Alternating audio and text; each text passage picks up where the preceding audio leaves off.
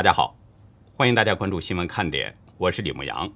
今天是美东时间六月二十一号星期一，亚洲时间是六月二十二号星期二。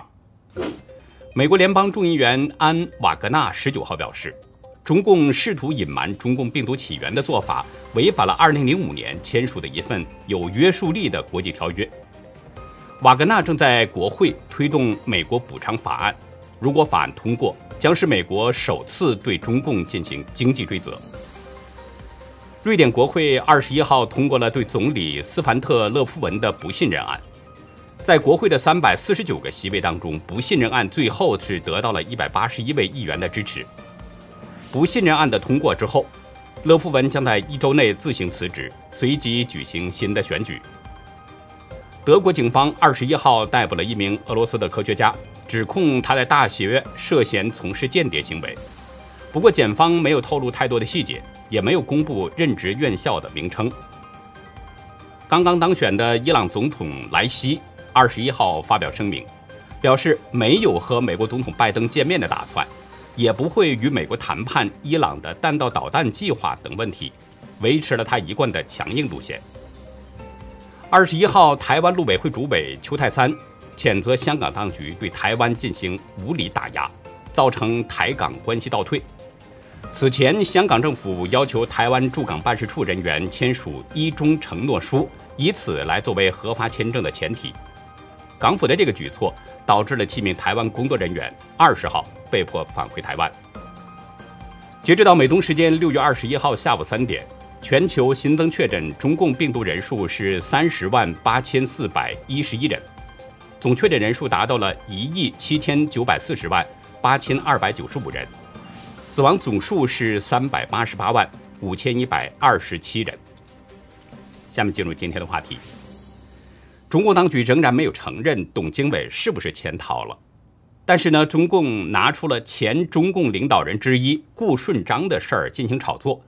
中共使出了相当阴毒的一招，而美国共和党官员则是拿出了自己的政治前途作为赌注进行豪赌，确定董经纬就在美国。目前，在美国追查病毒源头之下，中共会在两条路中怎么选择呢？董经纬究竟是不是出逃了？是不是在美国国防情报局的保护之下？人们的关注度仍然非常高。昨天出现这么一幕。美国共和党全国委员会资深委员余怀松，在 Twitter 上向一名在香港居住的爱国网民约赌，赌注呢就是自己在共和党全国委员会的职务，而对方则是拿出一万美元。这位美籍华人表示，董经纬正在接受美国国防情报局 DIA 的人身保护。如果这不是事实，他说自己将辞去共和党全国委员会委员一职。如果这是事实，对方就要拿出一万美元捐给报道这则消息的记者和致力保护新闻自由的组织。余怀松豪赌，是因为中共在十八号辟谣了，说呢，董经纬以国安部副部长的身份主持召开了一个座谈会，然后那位网民呢就转载这个消息，同时还说了一句话，说这算是狠狠打了一堆造谣群体的嘴巴。随即，余怀松就用自己的政治前途作为赌注，向这位网民约赌。余怀松今年是六十二岁，文革的时候呢，曾经被劳改七年，后来到美国留学，一直就留在美国。他从一九九零年开始热衷于共和党的事务，和别人共同创办了共和党海外事务组织。如今，他是这个组织的副主席兼行政总裁。余怀松这个赌注。够大的，因为自己在共和党全国委员会的这个职务远远大于一万美元的价值，也就是说，余怀松赌赢的信心很大，否则他也不会拿自己的政治前途做赌注。我们换句话说，他很可能是了解一些内情。关于董经纬这件事儿呢，外界是一直盛传，说是前中共外交部的官员韩连朝最先披露的。不过，海外媒体看中国表示。爆料第一人其实是旅居澳洲的蒋网正。看中国采访了这位前中共体制内的官员，得知董经纬事件的消息来源是有两个。蒋网正表示，二零一六年离开中国之前，他一直呢在浙江杭州工作。他的舅舅姚作厅曾经是浙江省发改委的第一副主任，所以呢跟很多的浙江新军的高干秘书有联系。蒋网正得知董经纬潜逃这个消息，主要来源就是杭大秘书帮。除了杭大秘书帮，还有一个佐证的香港方面的消息源。原广东省纪委书记施克辉身边的人告诉蒋网正，董经纬可能因为涉及孙立军在香港的一些案子，已经离开了中国大陆，离开了香港。不过，蒋网正表示，其实关于董经纬的消息啊，是自己在追问之下得到的。有一个最早的消息说呢，是上海国安局的局长黄宝坤可能要到任国防部副部长。据说是六月十四号，黄宝坤已经搬进了董经纬的办公室。当听到这个消息的时候，蒋网正好奇之下就问对方：“国安部是一正两副官员都在，为什么黄宝坤要回到北京呢？”于是对方就告知董经纬已经跑掉了。这些情况我们没有办法独立证实，目前真假是判断不了，只能提供给大家作为参考。还有一个非常诡异的事儿。中纪委网站前天突然刊出了中共的二百二十三号通知。这个一九三一年五月二十一号的通知表示，永远开除叛徒顾顺章的党籍，并且号召全党同志和一切叛徒做斗争。中共的这个通知表示，原中共领导人之一顾顺章在汉口被抓以后投降了国民党，供出了中共的许多机关和被关在监狱的中共人员。中共认为呢，这是中国共产党历史上的污点，也是最可耻的叛徒，所以永远开除顾顺章党籍，并且呼吁实行两条战线上的斗争，消灭顾顺章以及一切共产主义的叛徒等等。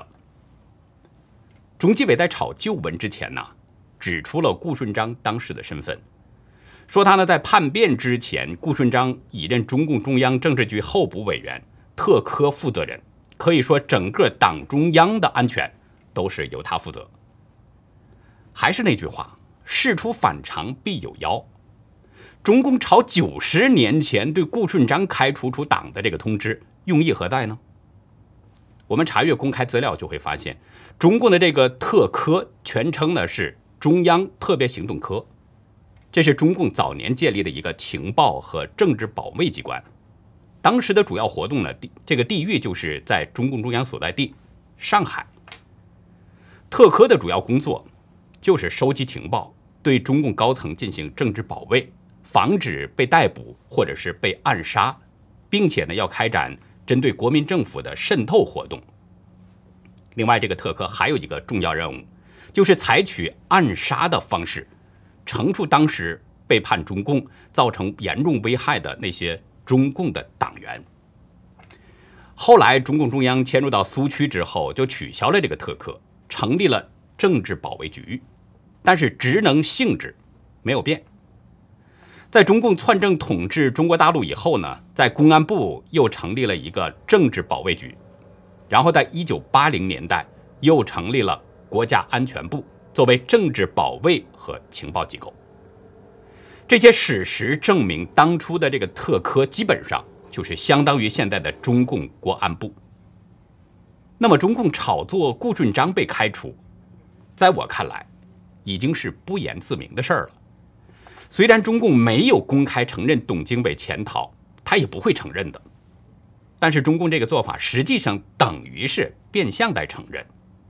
有些话是不需要明说的，懂的人自然会懂，不懂的人。永远也不会懂，而且中共重新炒作对顾顺章的这个处理，也是中共阴毒一面的体现。中共把顾顺章的事拿出来炒作，实际上是话里有话的。根据史料记载，这个顾顺章投诚之后啊，他供出了大量的中共核心秘密，使中共在上海的地下组织几乎是被彻底摧毁了。还有在武汉的那些中共的联络人员也被抓获给处决了。还有在南京监狱里边隐瞒身份的中共负责人恽代英，还有在香港的蔡和森也被处决了，甚至连周恩来也差点被抓。捡了一条命的周恩来，马上对这个顾顺章就采取了报复行动。一九三一年六月，周恩来和赵荣组织特科的洪阳生和陈养山，带领红队人员，将顾顺章一家老少三十多口人全部勒死。这个赵荣呢，其实就是人们所知道的康生。在这些死者当中啊。包括顾顺章的妻子张杏华，还有他的兄嫂、岳父母、姨妹等等，另外还有顾顺章的司机、保姆，甚至包括周恩来的救命恩人，到顾顺章家去串门的司隶。唯一幸存下来的，就是顾顺章的七岁的女儿。因为当时啊，都市内是不许开枪，用刀又担心不好处理血迹，所以呢，周恩来就采取了。一个用绳子勒死的杀人方式，当时尸体是难以运出室外，也就只好呢在园内的花坛下边挖了一个深坑进行掩埋，然后上面还抹上了水泥，防止尸体的腐臭散发出来。后来因为参与暗杀的中共特科人员，代号叫老先生的王世德这个人被抓了，就供出了埋尸地点。并带着租界人员和警察去掘尸。这起当时轰动全国的海棠村掘尸案，在上海法界甘思东路爱塘村十一号以及公共租界武定房三十二号、新闸路斯文里七十号等处，共挖出三十九具这样的尸体。这段历史，很多人都是清楚的。那么，中共现在炒作顾顺章的事儿，显然这是在发出威胁，让董经纬们闭嘴。我们不能肯定出逃的到美国的究竟是谁，但是中共此时炒作顾顺章的事儿，实际上就是在对现在和潜在的董经纬们进行死亡威胁。中共通过勒死顾顺章家族近四十口人这个事儿，威胁董经纬们闭嘴吧。如果敢说出中国的秘密的话，中共就会杀死他在大陆的亲朋好友。顾顺章就是他们的前车之鉴，中共的目的就在于此。目前关于董经纬事件这个传闻呢，是越炒越热了，也因此啊，使美国追查病毒源头这个工作逐渐变成了新的美中角力。在今天的记者会上，中共外交部发言人赵立坚用了相当大的篇幅。指称美国针对中共的病毒溯源问题是想甩锅。他表示呢，中共对美方强烈不满和坚决反对，也绝不接受。赵立坚还声称，美方一而再、再而三的抹黑攻击，无非就是要为自身抗疫不利甩锅推责等等。赵立坚的这番话是针对美国国安顾问苏利文在昨天的说法做出的回应。在福克斯新闻的采访中呢，苏利文表示，美国正在通过两种方式调查病毒起源，而中共在这个问题上只有两种选择。美国的两种调查方式呢，一个是从五月开始的九十天情报调查，八月就会有报告出炉，病毒是不是从实验室泄露的，到时候就会见分晓。另一个呢是美国联合盟友继续在各方面施加压力。推动世界卫生组织进行第二阶段的溯源调查，直到弄清楚病毒是怎么样进入到这个世界的。苏利文指出，中共要么以负责任的方式允许调查人员进入，真正去调查弄清楚来源；要么他们将面临国际社会的孤立。他还特别指出，针对这个问题，不会接受中共的搪塞。苏利文的这些话让我们看到，美国要查清病毒源头的这个决心很大。不管中共接受不接受，美国都会一查到底，直到弄清楚这个病毒源头为止。我们可以关注病毒源头究竟能不能查出来。如果确定是从武汉病毒实验室泄露的，那么更需要关注中共如何要被美国打击。病毒源头还在调查当中。但是湖北实验的大爆炸似乎呢已经有了调查结果了。昨天微信公号青岛应急管理披露，实验大爆炸之前的一个小时，当地的民众已经就燃气泄漏这个问题进行了报警，但是当局没有当回事儿。报道表示呢，十三号爆炸当天早晨的五点三十八分，有民众报警说，在十堰市张湾区雁湖社区雁湖集贸市场河道内发生燃气泄漏。调查发现，当局接到报警，并没有按照规定及时的疏散集贸市场以及核心区的那些所有的人员。当地的官员和燃气公司人员呢，到了现场之后，的确是发现了燃气明显泄漏这个问题。不过也没有采取及时补救的措施，对人员没有进行紧急疏散。当时的燃气泄漏吸引了部分农贸市场商户是前往围观，但没有人员严格管理，于是很多人继续又回到农贸市场经营采买。六点四十分，爆炸发生了。另外，青岛应急管理还表示，事发地点的燃气管道早就被严重腐蚀了，老化的现象相当严重。而且爆炸事发前十天左右，相关的部门对附近的燃气管道刚刚进行了巡查。如果青岛应急管理披露的这些是事实的话，那就证明这又是一个不折不扣的一场人祸。由于对风险处置不当，最终是酿成了重大灾难。这件事儿发生在中共百年党庆之际，湖北省委书记应勇应该是有一些压力的。不过，会不会像他自己所说的睡不着，甚至像有江派色彩的中国媒体所说，会影响到应勇的仕途，可能还是值得要推敲的。我们知道，应勇早年是习近平在浙江的旧部，他曾经跟习近平在浙江共事五年，被视为是习家军的一个代表人物。在二零零二年十月到二零零七年三月这段时间，习近平是主政浙江，这个期间，应勇。先后任浙江省公安厅副厅长、纪委副书记、浙江高院院长等职务。二零零七年，习近平是调任中共中央，然后应勇也是随之水涨船高。他是先调任上海的高院，任党组书记、院长。中共的十八大以后，应勇更是顺风顺水。二零一三年接替李希，成为上海市委常委、组织部长，随后又升任上海市委副书记。二零一六年又兼任上海常务副市长，二零一七年，应勇又升任上海市长。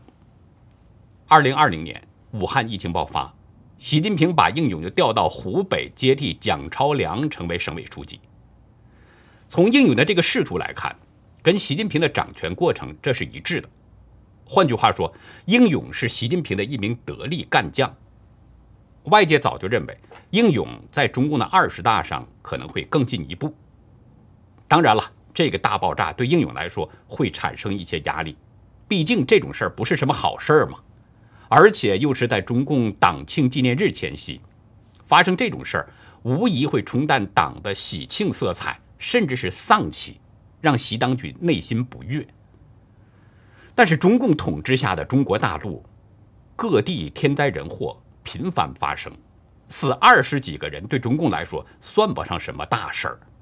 再有这种事儿发生在十堰这个地级市，当局已经处理了八名十堰的相关官员了，替罪羊已经抛出来了，所以这基本上这件事就算是处理完了。我们看前不久，甘肃白银马拉松二十一名运动员被活活冻死，最终扛罪的也只是一些地方的小官儿，所以这件事儿。对英勇来说，应该不会有太大的影响。英勇也不可能睡不着觉。如果就因为这死几个人就睡不着觉，那中共的官员很可能都是短命鬼。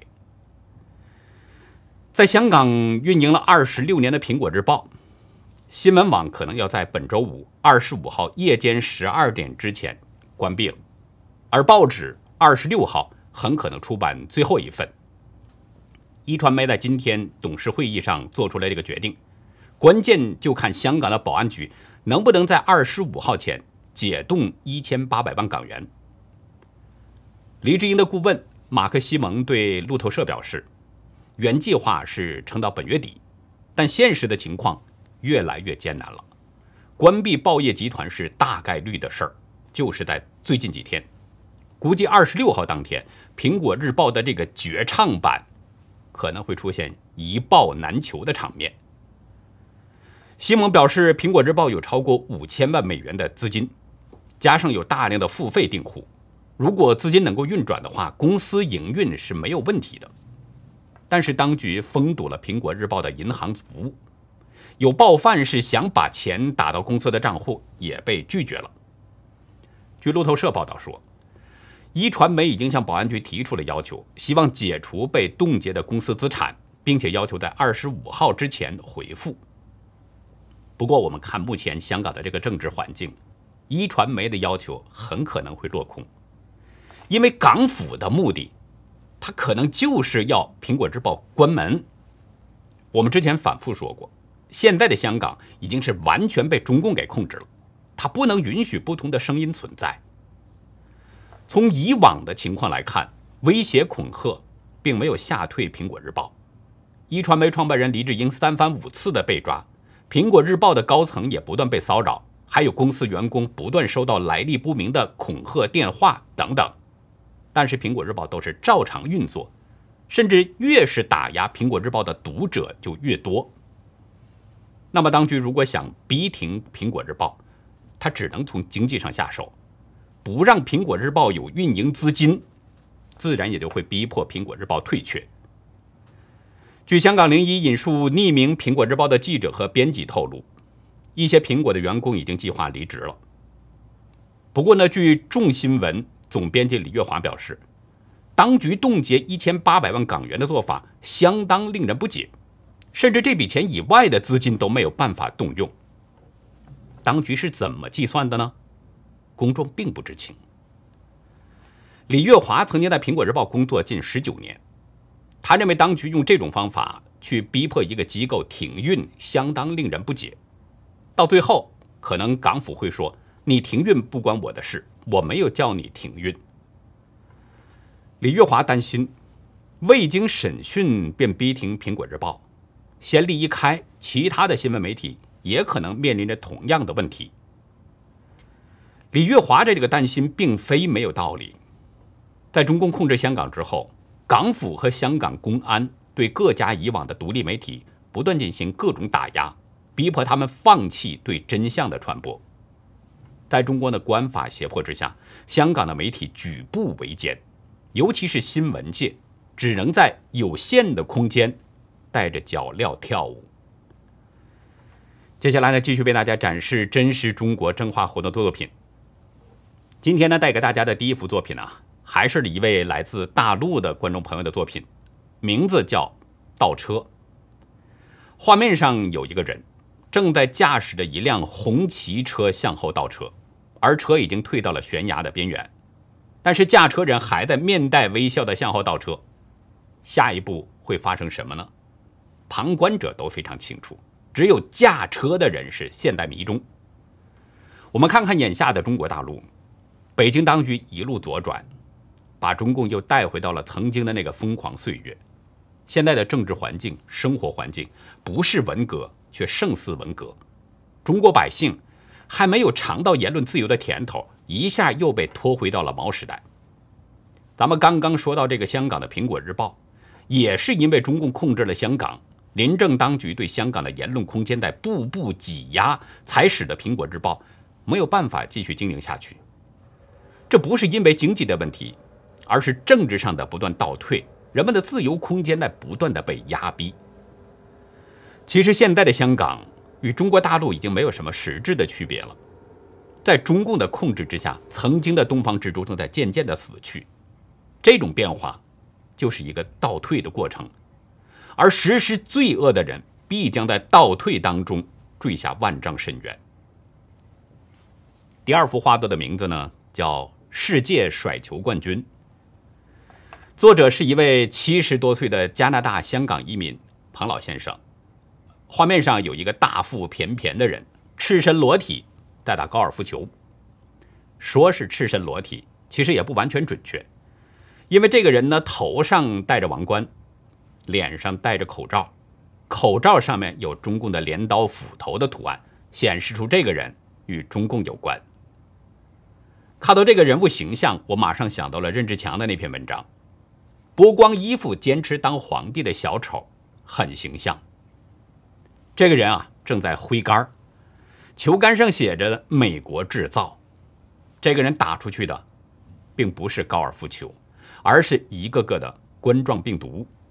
每一个病毒都有标注，显示出各个国家的名字。彭老先生创作的这幅画，很细腻地刻画出了中共向世界传播病毒的过程，但是中共却对外甩锅，声称是美国制造。彭老先生在文字中表示，这幅画作是去年创作的。只是想发泄一下心中对共产党的不满，以此来吐一口胸中的闷气。彭老先生写道：“孔子曰：‘帝自既冠而往之，吾不欲观之矣。’自己的这幅作品也是‘吾不欲观之矣’。孔子这句‘帝自既冠而往者，吾不欲观之矣’，大概意思是说呢，举行地祭的仪式。”从完成第一次献酒以后，我就不想看下去了。而中共的恶行也是让彭老先生看不下去了。